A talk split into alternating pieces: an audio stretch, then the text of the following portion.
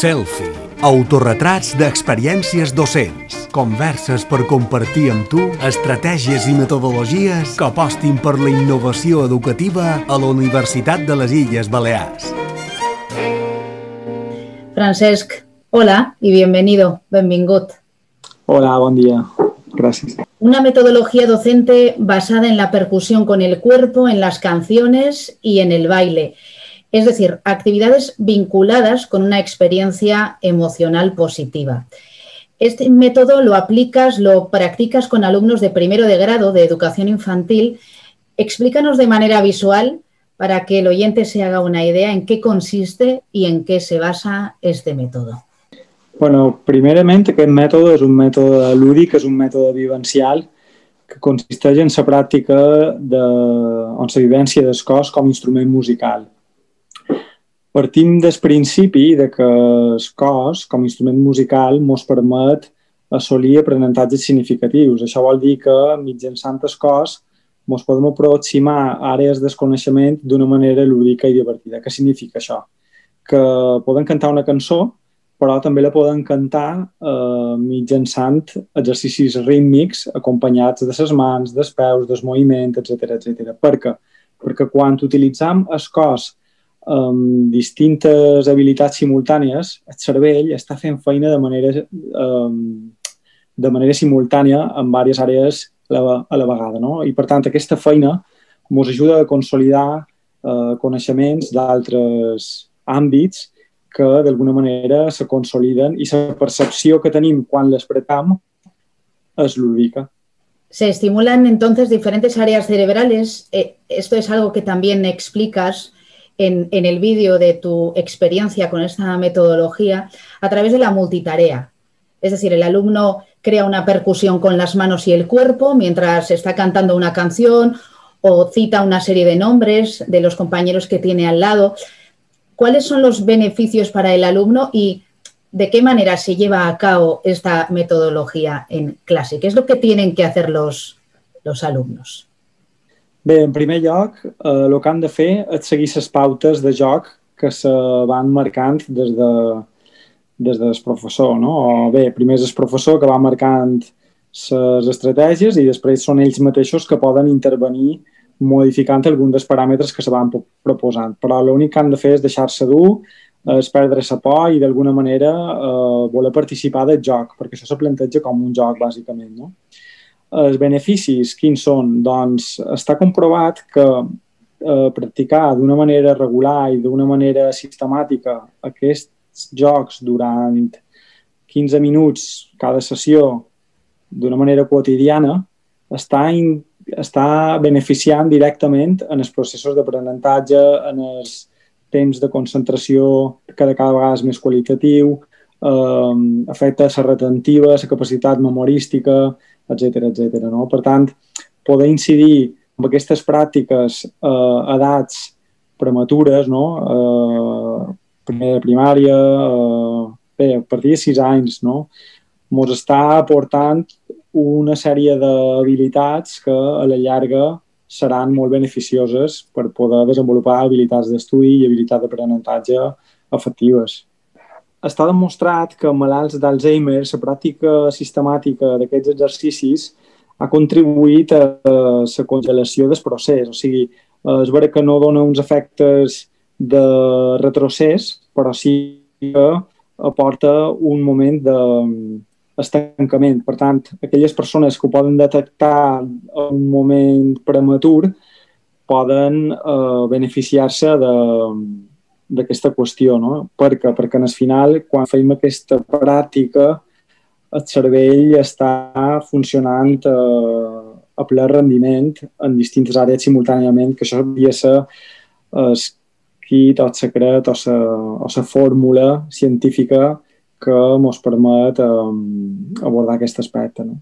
¿Por qué los adultos dejamos de cantar y dejamos de bailar cuando está asociado a un momento emocional feliz y divertido, a un estado emocional positivo, en definitiva?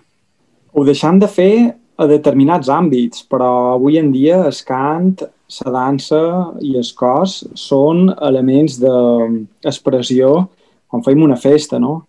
quan feim l'aniversari, quan anem unes noces, quan anem a les verbenes del nostre poble, a la festa major del poble, anem a ballar i cantam i ens relacionam eh, en totes aquestes pràctiques. Jo diria eh, com així ho deixem de fer eh, segons quins àmbits, no? És a dir, està associat a l'escola, però a l'escola de primària, a l'institut, ja no ho fem i a la universitat ja és com a, a impensable, no?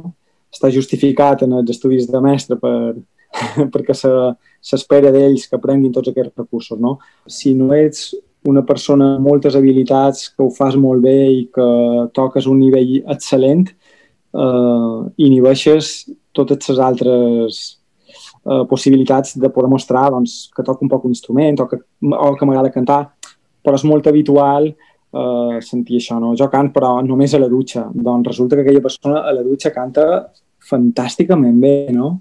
Però, clar, com que el model és el, de, el del cant líric, no? el del pianista de concert o el del director d'orquestra, doncs, clar, és com si mos haguéssim de comparar amb el Messi si ens agrada jugar a futbol, no?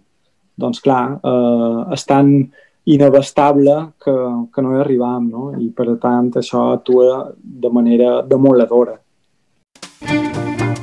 Estàs escoltant Selfie, l'espai perquè coneguis les experiències docents més innovadores a la Universitat de les Illes Balears.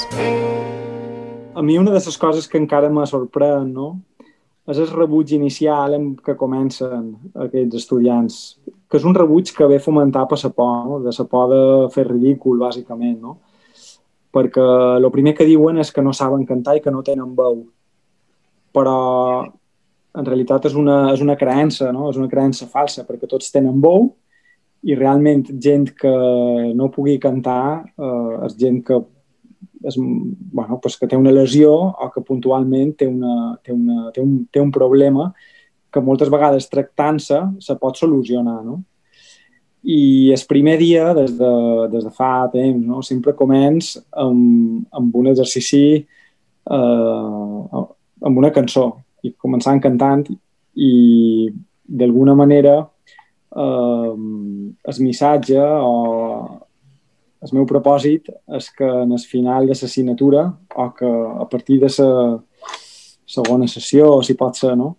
eh, puguin fer aquest canvi de paradigma i puguin veure que mitjançant el cant poden gaudir, poden disfrutar i que poden recuperar aquelles vivències de quan eren infants, no? perquè tots reconeixen que quan estan davant nins sí que canten i no els hi fa vergonya i ho fan, però davant adults és una altra cosa. No? Per tant, aquí tenim d'alguna manera l'evidència de que a mesura que ens fem grans l'experiència del gaudi associada en el cant queda inhibida. ¿no? También les ayuda de alguna manera a quitarse muchos miedos, clar, perquè d'alguna manera recuperam aquelles experiències eh, que estan associades a moments de gaudi, no? I per tant, eh, es, es fet de cantar ha d'estar associat en el moment de gaudi. Creo o me imagino, eh, por cómo relatabas tu metodología y tu experiencia docente, que tú disfrutas mucho también aplicando este método. Però ja ha estat un descobriment també, eh? perquè jo vaig començar fent classes d'una manera més convencional, però després vaig tenir la sort de poder fer uns cursos de formació i de poder veure gent, altres professors com feien feina i la veritat és que me'n vaig donar compte que havia de fer un canvi també jo. Vinc d'una formació eh, molt tradicional, molt de conservatori, molt de solfeig, molt de repetició i molt d'obtenir resultats eh, sense parar gaire esment en els processos i vaig poder fer aquest canvi de paradigma a partir de mestres d'escola que han experimentat molt i que han volgut compartir els seus descobriments i la veritat és que a dia d'avui m'acostaria molt fer una classe com les que feia fa, fa 20 anys, no? Mm. I la meva experiència ha estat això, que quan tu t'impliques en la feina i quan t'ho fas amb il·lusió i ets capaç de convertir-te en un mes, en un nin més, eh, l'estudiant ho aprecia perquè veu que, que és de veritat allò. No? Mm. ¿De qué manera has podido adaptar esta metodología didáctica a los tiempos de pandemia, de coronavirus, confinamiento y clases online? bueno, he tingut la sort, he de dir la sort, perquè no sé com se fa això amb una pantalla realment, de que entre el confinament i a dia d'avui encara no he tingut eh, l'oportunitat de fer docència. Ho veig com una qüestió complicada i com una qüestió eh, limitant, eh, el tema de la no presencialitat, perquè en el final eh, són dinàmiques d'aula que funcionen molt per intuïció, que funcionen molt per l'energia del grup, que és algo per mi eh, molt fàcil de captar si la tens eh, dins quatre parets, però molt difícil de captar si la veus a través d'una pantalla, no?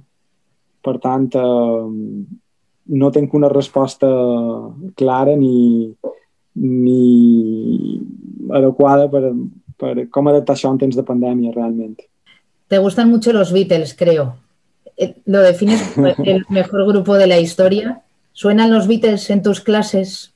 Suenan los Beatles i suena tota la música que haga falta. No? És vera que a mi m'agraden els Beatles per una qüestió històrica, diguem, i per lo que vaig mamar dins el meu entorn. És una cosa que després he pogut desenvolupar però bueno, a mi m'agrada molt eh, molta música i m'agrada molt el jazz, m'agrada molt la música clàssica i m'agrada molt eh, la música que se fa avui en dia i, i sí, eh, sonen els Beatles però també sona tot el que, tot el que necessitem que soni, no? perquè la música en el final és un mitjà i com a mitjà eh, és un pont que ens ajuda a arribar a, a molt de llocs y que nos hace más felices. I mos fa més feliços, clar que sí. sí, sí. Eh, Francesc Vicenç, moltíssimes gràcies. Molt bé. Has escoltat Selfie, l'espai perquè coneguis les experiències docents més innovadores a la Universitat de les Illes Balears.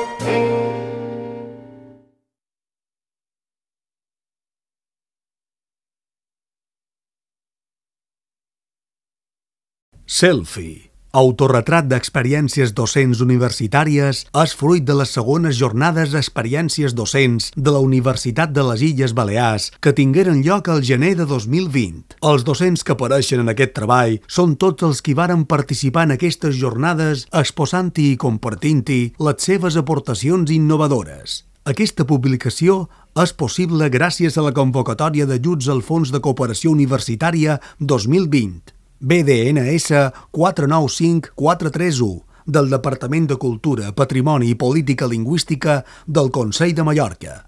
L'edició 2020 d'aquesta publicació és un llibre interactiu que ha estat coordinat pel doctor Antonio Fernández Coca, escrit per la periodista Maitane Moreno, maquetat pel dissenyador Miquel Oleaga i que inclou les fotografies fetes per Josep Taltabull. Per a més informació, selfie.uib.eu